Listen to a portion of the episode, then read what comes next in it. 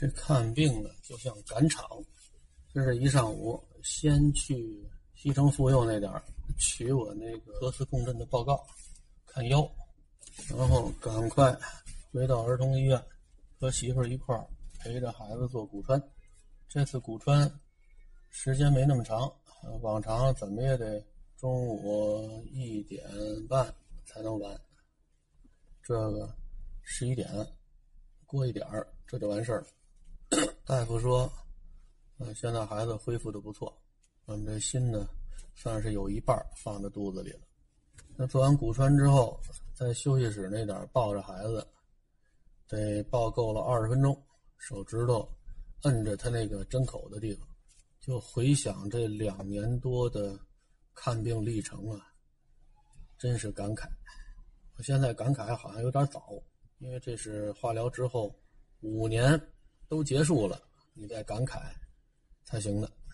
现在感慨有点早，但是你看周围抱着孩子来做骨穿的、来打鞘的、腰穿的，你看着那些病儿的家长和这孩子耳朵里面听着这种撕心裂肺的哀嚎的声音，以及家长在骨穿室门口。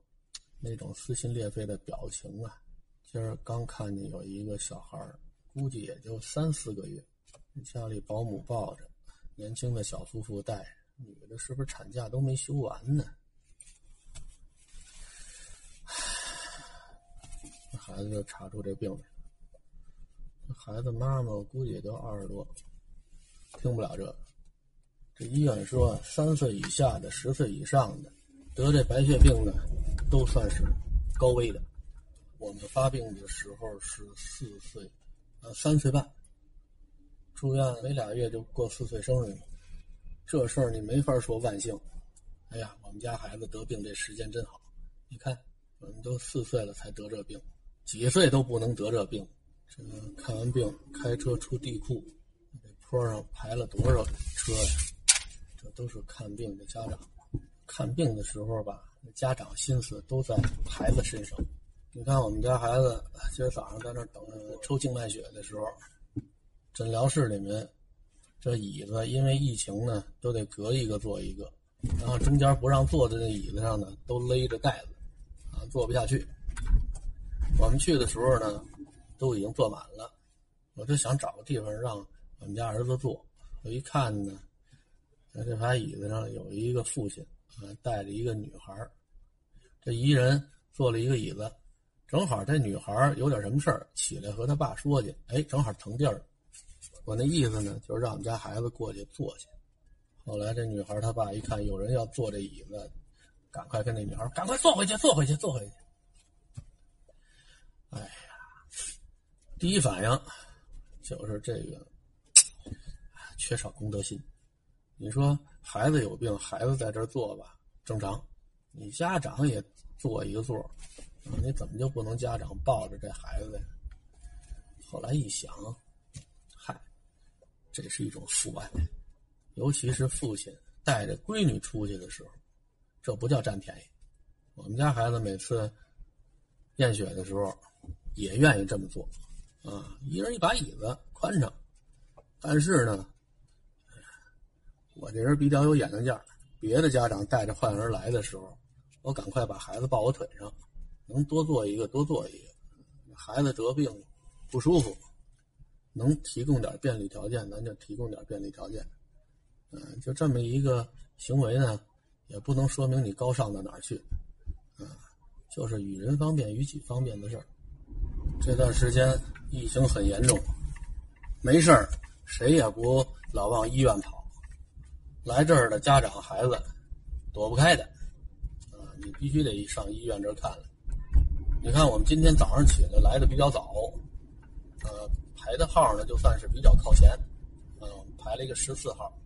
后来他妈啊，就等于找了个座，让我和孩子坐在那儿，我们就竖着耳朵听，从八点钟开始叫号，就等着听十四。呃，十四之前，从九号就开始。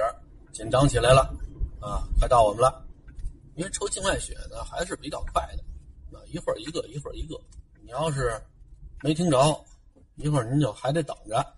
虽然不用说再从头挂号去了，这不是耽误功夫。叫到十二号的时候，我媳妇儿就把我给叫过去了。赶快，赶快，门口等着吧，别等叫名字啊！你得把孩子这袖子给褪下来呀，你得把胳膊露出来呀，这都需要时间。你别等坐在那儿的时候，现忙活。那去吧，啊，往那一站，没半分钟就到我们了。抽了是三管啊，四管啊。现在呢，不像我们小时候，我们小时候要抽这血呢，抽一次扎一回针，抽一次扎一回针。现在呢，是插一个留置针，啊，这不是人名啊，留置针不是人名，留置针就是把这个针头插进去，后头甩个尾巴，这尾巴后面是插这个小瓶的，啊，这小瓶灌够了，然后换一个小瓶啊，只要换这小瓶就行了，不用。再重新找血管扎血管了，这挺好的。现在我们家孩子对于抽血这事儿都已经看得很淡，不像小时候一抽血嗷嗷哭叫啊。住院那段时间天天扎，天天扎，不扎倒觉得有点不适应，但是作为家长在旁边看着，一管一管的血，真难受。嗯，等完事出来之后。嗯，一看叫号都叫到十七八号了，啊，这时候发觉出来，刚才那注意力都用在自己家孩子身上，啊，不像在外头等着，这耳朵老竖着听，叫到谁了？这孩子叫什么名字？多少号？都听。等一进去，那注意力那就不再关注外面，人家不是说我们进去之后就听不见了，人家该说说，大喇叭照样那么广播着，就是你自己主动的就把这个。注意力啊，给掐断了，转移到自己孩子身上去。家长带孩子去医院，心思都在自己家孩子身上。为什么说这人一旦为人父母之后，就会成熟的很快？就是你有机会为别人操心了，这个别人是你的骨血，他和你流的血是一样的。当然了，能这么关心孩子的，首先说这父母俩人。得有感情，这男的愿意让这女的给他生，这女的愿意给他生，这样生出来这孩子呢，才能得到充分的父爱和母爱。你看现在好多这打拐办的啊，抓人贩子，看这人贩子不是外人，是这个婴幼儿的亲生父母，啊生孩子的目的就是为了卖，啊，自产自销。卖一个挣一笔钱，你说这日子得过得多困难？我说这人得多废物啊！他靠这个来挣钱。像这样的人被抓着的时候吧，还理直气壮。我又没拐卖别人家孩子，我自己生的，我自己卖，你管不着。文盲加法盲，所以有不少那个道德达人就经常说他生了你了。这就是对你有恩，而就像这样的父母，生了孩子就卖了换钱的，对这孩子有什么恩啊？有时候抖音里面啊，经常给你推送一些解决家庭矛盾的视频。这主持人甭管是一大爷还是一大妈，啊，还是年轻的小姑娘、年轻的小伙子，拿个麦克风啊，满世界给人了事儿。尤其是对这种无良的。父母年轻的时候祸害子女，岁数大了，身体不行了，回来找儿女去养着，呃，绝口不提自己当初怎么祸害这个家庭，包括亲朋好友，没一个为这种老人说话，唯独这主持人，咱也不知道他是为了收视率啊，还是为了点击率，他得扛起孝道这杆大旗。毕竟他是你爸爸，毕竟他是你妈，毕竟他生了你，养了你这仨字他都不好意思说，真没养。你怎么不说？毕竟他祸害了你，他毕竟他抛弃了你，有把家里所有值钱的东西啊，存现金，卷包会，临了还借了一屁股，压根就没打算还那高利贷。您琢磨琢磨，他走之后，家里剩下的这一半带着孩子可怎么活呀？他那儿倒是风流潇洒加快活，外头找一个年轻漂亮的女人啊，或者是找一个年轻英俊的男人啊，俩人私奔，外头重新一段他自己认为的啊幸福的没羞没臊的生活。我岁数大了，干不动了，浪不动了，玩不动了，人家不要他了。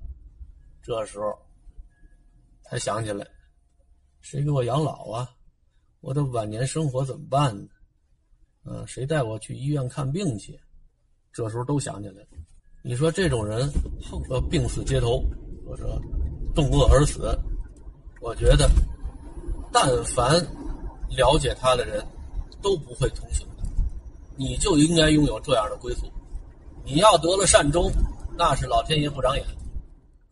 那天我看这视频里面有一个岁数大了啊，想回归，让老婆闺女赡养他的一个年轻时候家暴的老头，在外头浪了好几十年了，啊，岁数大了想回来了，想找人伺候啊。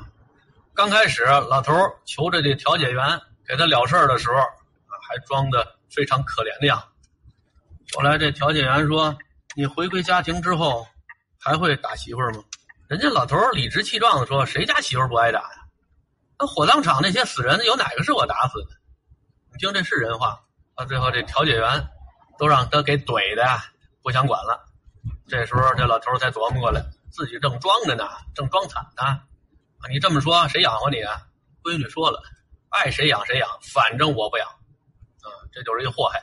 我小时候这么虐待我们啊，还有我妈，这岁数大了，外头浪出一身病来，还想让我们伺候他去，我们疯了！这种人狗改不了吃屎，我们给接到家里头来，一日三餐好吃好喝好招待，完事他稍微缓起来点他还得虐待我们，我们疯了！爱谁养谁养，我们是不养啊！病死的外头，冻死的外头，活该！我觉得人家闺女没说错。这样的老人就应该落这样的下场，可就是有一些栏目，啊，这些栏目收视率还特别高，他要站在一个道德制高点，呃，维系着千百年来形成的这种愚忠愚孝的这种所谓的美好品德。你说你这么有善心，你这么博爱，你怎么不把这老头老太太接到你们家伺候去？就是因为这种老人年轻的时候没有伤到你。他没有祸害你，虽然说有可能你也觉得他的行为确实人神共愤，但是不是有那么句话吗？说站着说话不腰疼。他没祸害过我，他没把我们家的钱给卷走，他没让我的童年吃不上喝不上，满世界要饭去，啊，满世界遭人白眼儿，这些罪我都没受，嗯，所以这个时候我叉着腰。站在道德制高点，我就可以指责、劝诫他的儿女。毕竟他生了你，毕竟他是你爹妈，养他吧，原谅他吧。他要成功的说服了这帮闺女儿子，把这缺德老头老太太接回家去，甭管怎么赡养吧，反正接走了，那他露脸了，这叫道德高尚啊！我用我的人格魅力，啊，我用我的高尚的道德，我把他们感化了。冰释前嫌，战国时期的张仪、苏秦怎么样啊？那舌头都比不了我。如果说这事儿办不成，他也没损失啊。挨骂的是这帮闺女儿子。你看我这么苦口婆心的劝，这帮浪子就是不回头啊，就不知道宽宏大度的原谅老家儿不孝。这你们得跟我学啊！我亲爹哪怕爬灰，我也会原谅他的啊！哎，你看我们家。绿油油、纯天然、绿色的，多和谐！这叫肥水不流外人田。和这帮闺女儿子一对比，又把他显出来了，高大上、正能量，他还能捡着便宜？爸，我觉得就这种主持人是助纣为虐，是典型的伪君子。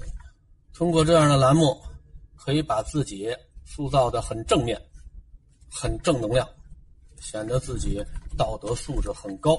就我觉得吧，就应该把这些缺德的老头老太太都关在一个集中营里头去，就让这些主持人去那儿当义工，伺候他们，哎，就跟伺候他亲爹亲妈似的，伺候他们。